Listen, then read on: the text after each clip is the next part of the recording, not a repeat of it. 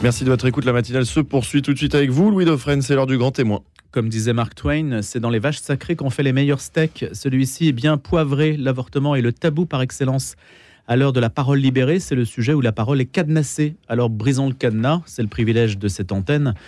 Les femmes en ont besoin. Si on en parle, c'est que dans deux jours, le texte prévoyant d'inscrire l'IVG dans la Constitution passera à l'Assemblée avant d'aller au Sénat. Mais laissons de côté le parcours parlementaire plus ou moins écrit d'avance. À la vérité, ça nous intéresse assez peu. Constatons que cette politique publique dédaigne les effets qu'elle produit, voire les nie. C'est ça qui est intéressant. Et précisément, Cécilia Rançon nous invite à réfléchir à ce sujet à travers un documentaire dont elle est l'auteur ou l'autrice, c'est elle qui nous le dira, qui s'appelle Le Deuil caché. C'est coproduit par KTO, c'est déjà passé sur KTO.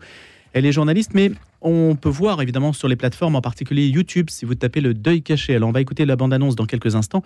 Mais d'abord, je salue Cécilia Rançon. Bonjour. Merci d'avoir accepté cette invitation. C'est quand même un risque hein, de faire un documentaire sur l'IVG, non? Oui, alors euh, un Pour votre carrière? bah, hum, je pense qu'il faut prendre, euh, je pense qu'il faut prendre euh, des risques et que ce risque est nécessaire. En tout cas, si c'est un risque et en tant que journaliste, ce qui est important pour moi, c'est de relayer la parole, toutes les paroles, euh, euh, et, c'est ce que j'ai tenté de faire avec ce documentaire. Vous l'avez proposé à TF1, France 2 et d'autres chaînes? Alors non, je ne l'ai pas proposé. C'est vrai que j'aurais, j'aurais aimé qu'il puisse euh, passer sur d'autres, d'autres, d'autres chaînes. Évidemment, c'est important. Surtout que hum, sur France Télévisions, on a pu évoquer ce sujet également de l'avortement j'ai eu le sentiment qu'il était traité d'une certaine manière. Et euh, si vous regardez le deuil caché, vous verrez que la parole des femmes euh, est vraiment axée sur, euh, sur cette souffrance et sur les séquelles de l'avortement. alors que quand vous regardez un petit peu ce qui se passe euh, ou, de la manière dont c'est traité justement sur, euh, sur le service public, on a plus l'impression que c'est orienté d'une certaine façon. Voilà, c'est mon sentiment. Sur le service public ou ailleurs. Hein. Mm. Globalement, il n'y a qu'ici qu'on en parle euh, à peu mm. près normalement. Enfin, normalement, je dis ça parce que normalement, toute politique publique devrait pouvoir être évaluée par les concitoyens et faire l'objet d'un débat libre. Euh, Cécilia Ranson, pourquoi vous êtes-vous attaquée à ce sujet? Alors, ce sujet, il est intéressant parce qu'on n'en parle pas et c'est parce que c'est tabou que je refuse d'en faire un tabou. Euh, il dérange, on le sait, quand on parle de l'avortement en général, c'est toujours orienté et ça va dans un sens. On entend très rarement ces femmes parler des souffrances liées à l'avortement, de certaines séquelles. Euh, et si on n'en parle pas, c'est parce que je pense qu'on a peur de remettre en cause un droit qui est euh, d'après ce qu'on dit, fondamental et inaliénable. Euh, et, c'est là où est le piège, c'est-à-dire que on devrait pouvoir parler aujourd'hui de tous les sujets puisque la liberté d'expression le permet. Et euh, tout dépend de la manière dont on en parle. Voilà. Sinon, c'est de la censure. Et je refuse de tomber dans, dans ce jeu de la censure. Donc, je donne la parole à tout le monde. Vous étiez hier à une marche qui s'appelle la Marche pour la vie. Oui. Oui, J'y étais parce que j'ai pris la température. J'aime bien aller sur le terrain, parler aux gens, échanger. Euh, voilà, j'ai pu rencontrer des personnes, parler. Et puis, euh, non, ce que je peux vous dire, c'est que le, message reste le même. On voudrait plus axer, en tout cas, hein, c'est ce que disent les porte-paroles, axer plus sur la prévention que se focaliser vraiment sur euh, une volonté vraiment de, de, de, de voilà, d'inscrire cette enfin, l'avortement dans la Constitution. Pourquoi ne pas plus, c'est vrai, euh, parler de prévention. Voilà. Tout simplement. On va écouter la bande-annonce. Oh. On se retrouve juste après Cécilia Rançon avec aussi des invités.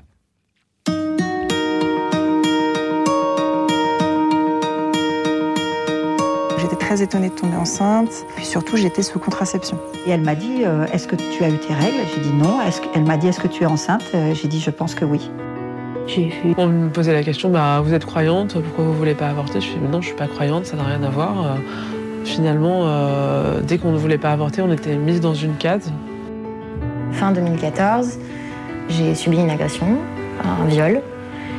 Et donc, suite à cette agression, je suis tombée enceinte. Apparemment, à 17 ans, j'avais toutes les raisons de le faire.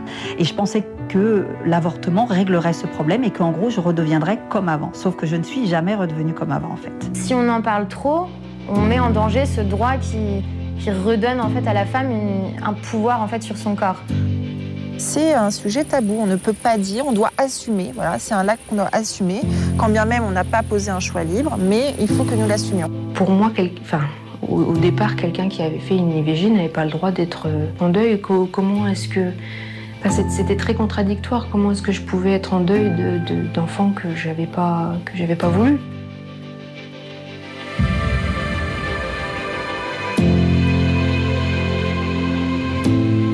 Cette phrase. Hein. Comment être oui. en deuil d'un enfant qu'on n'a pas voulu Oui, exactement. C'est, c'est, ouais, il y a un phénomène de culpabilisation intense euh, qui ressort beaucoup dans, dans le film. Oui, parce qu'il y a le dans IVJ, il y a le V de volontaire, et c'est ça qui pose problème. Ce V, c'est euh, euh, je culpabilise de quelque chose.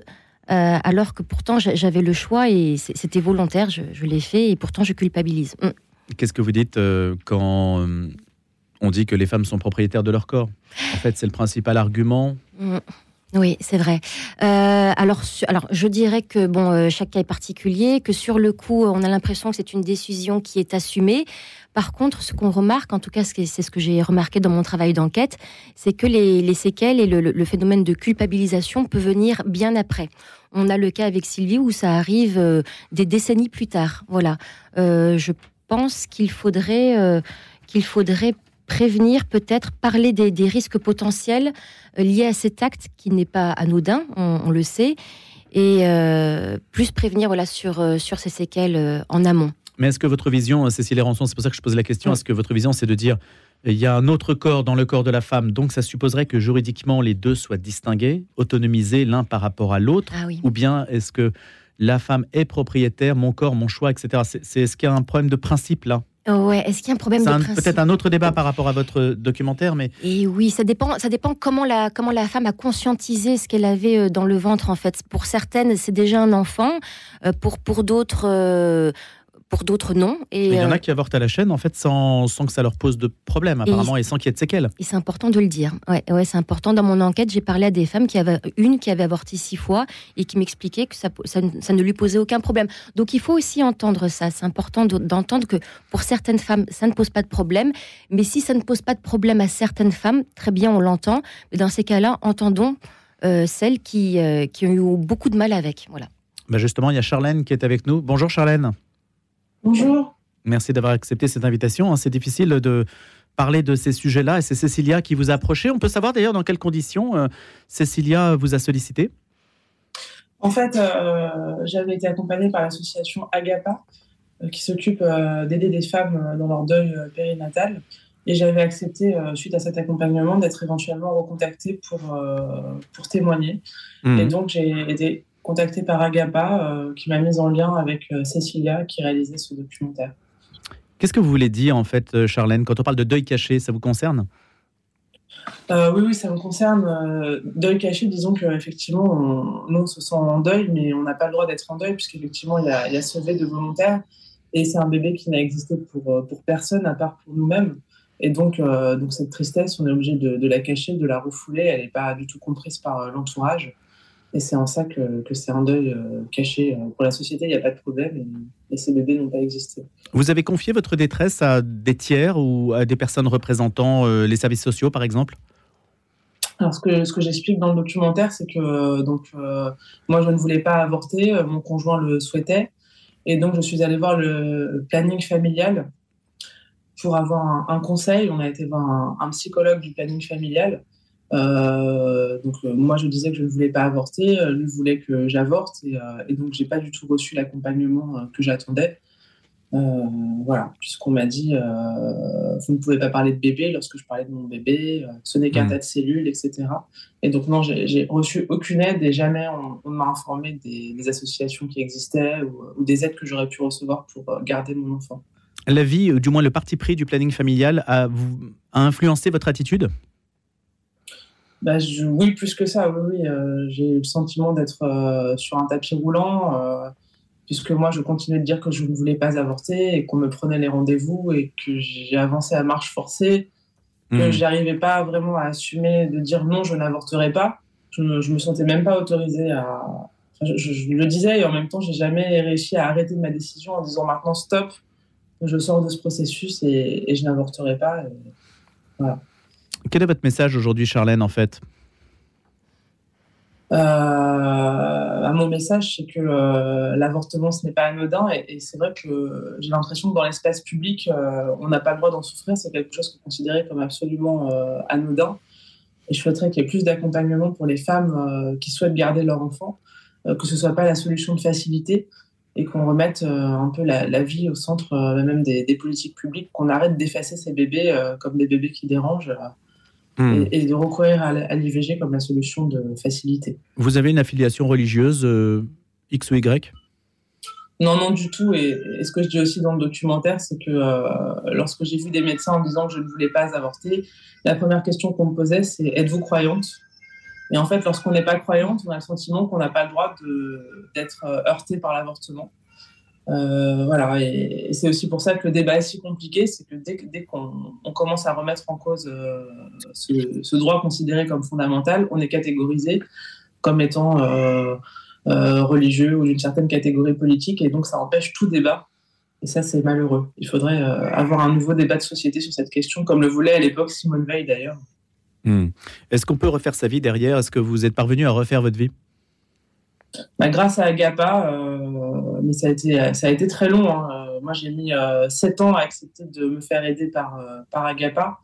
Et 7-8 ans à, à, refaire ma vie. Pour moi, ma vie était sur pause j'étais restée bloquée à, ce moment-là et euh, voilà, ma vie a repris son cours grâce à l'accompagnement à GAPA. Et depuis, j'ai eu deux, autres enfants et, j'en suis très heureuse. Mais, euh, mais euh, le deuil était nécessaire auparavant. Merci beaucoup, Charlène, d'avoir parlé sur notre antenne de ce sujet si délicat Cécilie Rançon, je crois qu'il y a également avec nous euh, Alexandra. Oui, Alexandra, oui, qui est dans le documentaire. Alexandra qui a avorté euh, deux fois. Et euh, bah, je suis très contente qu'elle puisse témoigner parce qu'elle elle va, comment dire, il y a eu un, travail pareil de reconstruction et d'accompagnement nécessaire justement. pour. Bonjour Alexandra. Bonjour. Alors, votre histoire, on a écouté celle de Charlène, hein, je crois que vous avez pu l'entendre juste avant. Il y, a, cinq femmes qui témoignent hein, dans ce documentaire, hein, Cécilie Rançon. Dites-nous un petit peu quelle est votre histoire, rapidement, Alexandra. Oui, donc moi j'ai été approchée par, euh, par Cécilia via l'association Mère de Miséricorde. Euh, donc moi j'ai avorté deux, à deux reprises étant adolescente et jeune adulte. Euh, un peu comme Charlène, c'est-à-dire dans, un moment un peu d'errance où je savais pas forcément quelle décision prendre. Donc très jeune, donc vraiment à l'écoute du bruit autour de moi.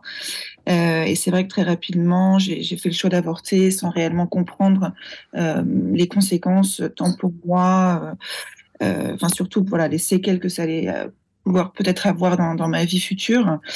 Euh, et c'est qu'une quinzaine d'années après que j'ai vraiment ressenti le poids de, ces événements dans ma vie. 15 ans après 15 ans après, oui. oui, comment ça se manifeste, Alexandra, justement, cette l'émergence de ces séquelles? Comment, comment essayer de mettre des mots dessus? Oui, oui, oui. Ben, un désir d'enfant à ce moment-là, et puis une vie à l'arrêt. J'avais du mal à m'installer, à me stabiliser, que ce soit euh, voilà, professionnellement, euh, humainement, euh, dans une relation stable. Il y avait quelque chose qui était de l'ordre du, pas, pas terminé, du pas abouti, une difficulté à faire confiance, à, être, à me stabiliser tout simplement et à pouvoir me projeter dans un projet de maternité. Je me permets cette question, Alexandra. Vous avez avorté deux fois. Euh, hum, c'est un peu stupide, mais la, seconde fois et, la première fois, c'est on, en sort de la même manière? Comment, on peut rééditer l'acte en fait? Voilà, non mais tout à fait. Euh, la première fois a été euh, vraiment un acte, bah, je ne savais pas du tout à quoi m'attendre et, a été un choc. et je pense que j'ai construit sur cette blessure, sur ce choc, peut-être une intention un peu politique ensuite. Euh, voilà, de, de, faire carrière, d'avoir un, un, travail, de, de, de privilégier mon, mon, travail à ce moment-là. Donc la deuxième fois, je venais de commencer un travail, un CDI, comme beaucoup de jeunes filles d'ailleurs, à 21 ans, et euh, j'avais une promesse de, de, vie devant moi, en tout cas de vie professionnelle, qui a pris le dessus, avec un contexte idéologique qui était quand même pro-IVG à l'époque, et qui a pris le dessus finalement sur un désir d'enfant. Euh, et donc on met de la blessure. Voilà, j'ai rajouté de la blessure à la blessure. Euh, alors que là, tous les signaux étaient vraiment ouverts pour pouvoir accueillir en paix euh, dans un, dans, un, pays comme la France euh, cet enfant, si vous voulez. Avez-vous un rapport avec le christianisme? Alors oui, moi je suis croyante et j'ai essayé hein, des associations autres comme Agapa, j'avais été aussi les rencontrer et grâce à eux d'ailleurs j'ai pu au tout début lever ce tabou parce que je m'étais jamais avoué que c'était à cause de ces avortements que j'avais pu être que je pouvais être en difficulté. Euh, mais c'est la solution pour moi spirituelle que j'ai trouvé vraiment mon secours.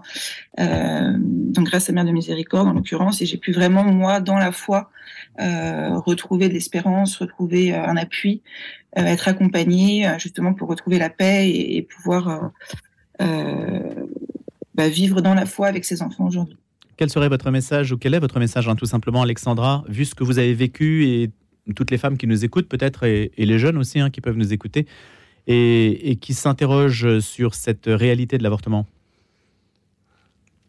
Bah, cette réalité, on parle de, vous parliez tout à l'heure d'être propriétaire de son corps. Moi, je pense qu'il faut dire aux jeunes filles que voilà, on est propriétaire dans tous les sens du terme. C'est-à-dire que on, a le droit de donner la vie en fait. Hein. C'est aussi un droit inaliénable euh, qui est inscrit dans l'ADN de, la femme.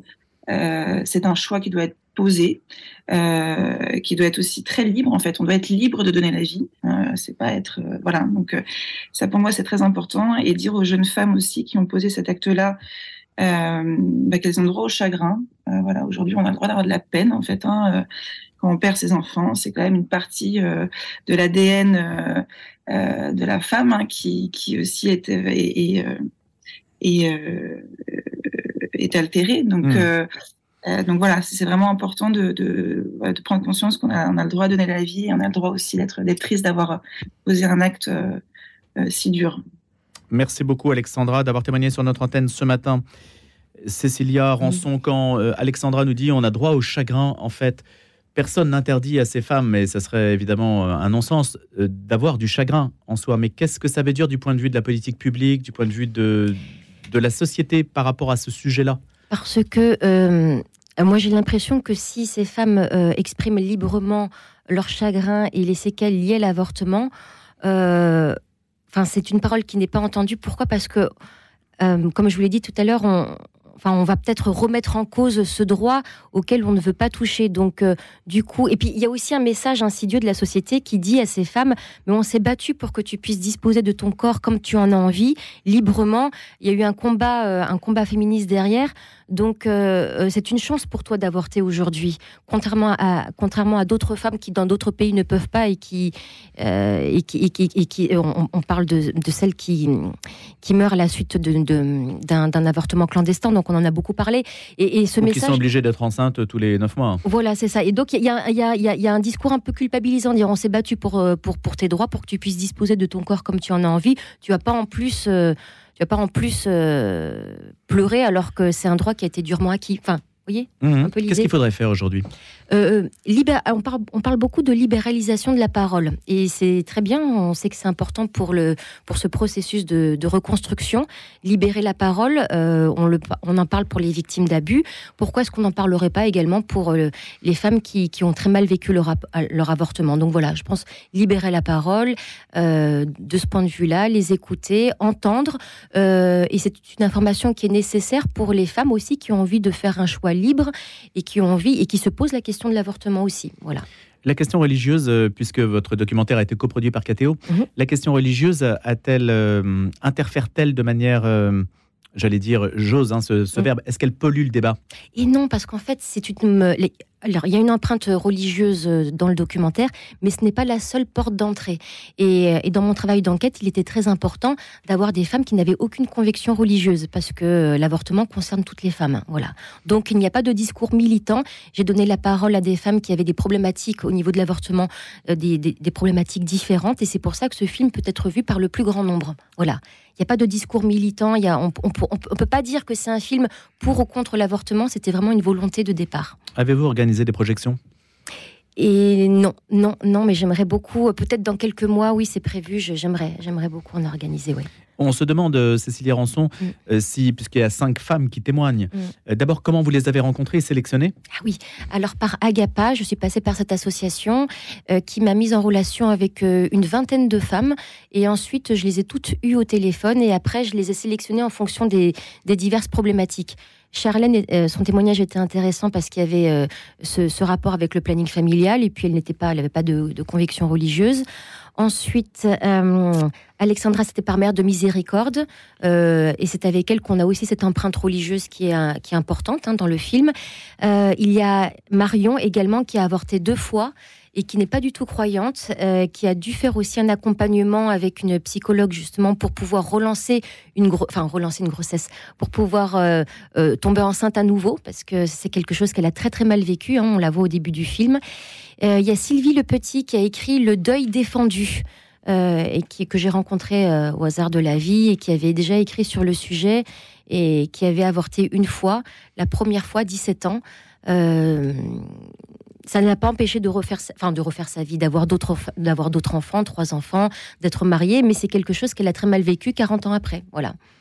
Et qui d'autre encore? Et Alexandra, Alexandra, une autre Alexandra, qui est tombée enceinte à la suite d'un viol et qui explique qu'elle l'a, elle l'a mal vécu également. Et que si c'était à refaire, elle le referait, mais euh, qu'elle aurait aimé qu'on la prévienne des risques potentiels et que ça, ça peut faire mal. Voilà. Votre option, vous, c'est que la loi Veil soit appliquée au stricto sensu, c'est-à-dire que la détresse soit reconnue déjà? Oui, bah c'est ce qu'on dit, euh, enfin, euh, c'est ce qui revient en général quand on parle de l'avortement, c'est que. Euh, il n'était pas question de peut-être de changer cette loi, mais simplement, oui, oui, oui, oui, qu'elle s'applique au cas de détresse, alors que là, on, s'aperçoit en fait que cette loi n'a plus rien à voir avec avec la, situation actuelle, en tout cas la réalité, la réalité du terrain.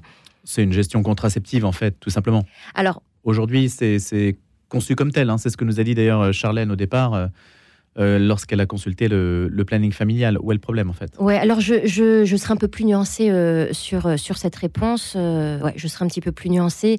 voilà, je. Je parle de l'attitude des pouvoirs publics. L'attitude, oui. Alors, oui, l'attitude des pouvoirs publics, c'est vrai qu'on peut, on peut la remettre en question. En, tout cas, bon, après, certaines femmes ont pu aussi aller euh, consulter le planning familial et sans avoir eu euh, cet accueil-là, hein, c'est aussi important de le dire. Hein. Cécilia Rançon, il y a peut-être un tabou dans le tabou, c'est que les, les hommes poussent les femmes à avorter aussi. Alors, c'est ce qu'on dit, oui, oui, oui. Pourquoi euh, pas un sujet avec les hommes? Alors, dans le, dans le film, il y a un papa hein, qui s'exprime. c'est vrai que je voulais plus donner la parole aux hommes sur ce sujet. Euh, ouais, pourquoi pas, pourquoi pas en, reparler et puis bah, plus, plus, leur donner la parole. C'est vrai qu'ils sont, ils sont, ils sont, ils sont pas écoutés hein, dans dans ce débat. On les, on n'entend pas assez leurs paroles. C'est-à-dire, il y aurait deux, deux situations masculines. Il y a, il y a l'homme qui euh, déplore l'avortement de l'enfant qu'il a conçu aussi. Oui. Oui, et il n'a pas voix au chapitre. Et puis, il y, a, il y a les hommes et la pression sociale de du clan, de la famille ou X intérêt qui pousse la femme à avorter. Oui, qui pousse la femme à avorter. Et l'homme, ce que, enfin, dans ceux que j'ai interrogés, ce qu'il dit, c'est que moi, j'ai pas le droit, j'ai pas le droit à, la parole puisque euh, ce qu'on me répond en face, c'est que ce n'est pas mon corps, c'est le corps de ma hmm. compagne, donc euh, je n'ai pas mon mot à dire par rapport à ça, alors que certains auraient voulu garder l'enfant. Hmm. Aujourd'hui, vous estimez que les associations euh, qui s'occupent des femmes en détresse et qui ont des qui ont des séquelles. Hein. Vous mhm. estimez aujourd'hui qu'elles euh, opèrent dans un cadre suffisant, avec des moyens qui sont satisfaisants? Moi, je pense que ces associations, elles existent. Euh, on le sait. Enfin, elles devraient plus se faire connaître. Euh, on sent quand même une, une relative discrétion vis-à-vis de vis-à-vis de vis-à-vis de ces associations. par exemple, Charlène expliquait bien que au planning familial, on ne lui a pas parlé des alternatives à l'avortement. Elle aurait aimé peut-être être au courant que bah, il existe, on le sait, hein, des, colocations pour euh, les, mères, euh, euh, des, logements, des aides également. je pense que ouais, on ne, les entend pas assez. L'État-providence pourrait proposer autre chose. Pourrait proposer, oui, c'est vrai. Merci Cécilia Rançon. Le deuil caché, coproduit par KTO. Vous êtes journaliste et réalisatrice de documentaires, c'est sur YouTube. Merci beaucoup d'avoir accepté notre invitation dans le contexte que nous connaissons aujourd'hui.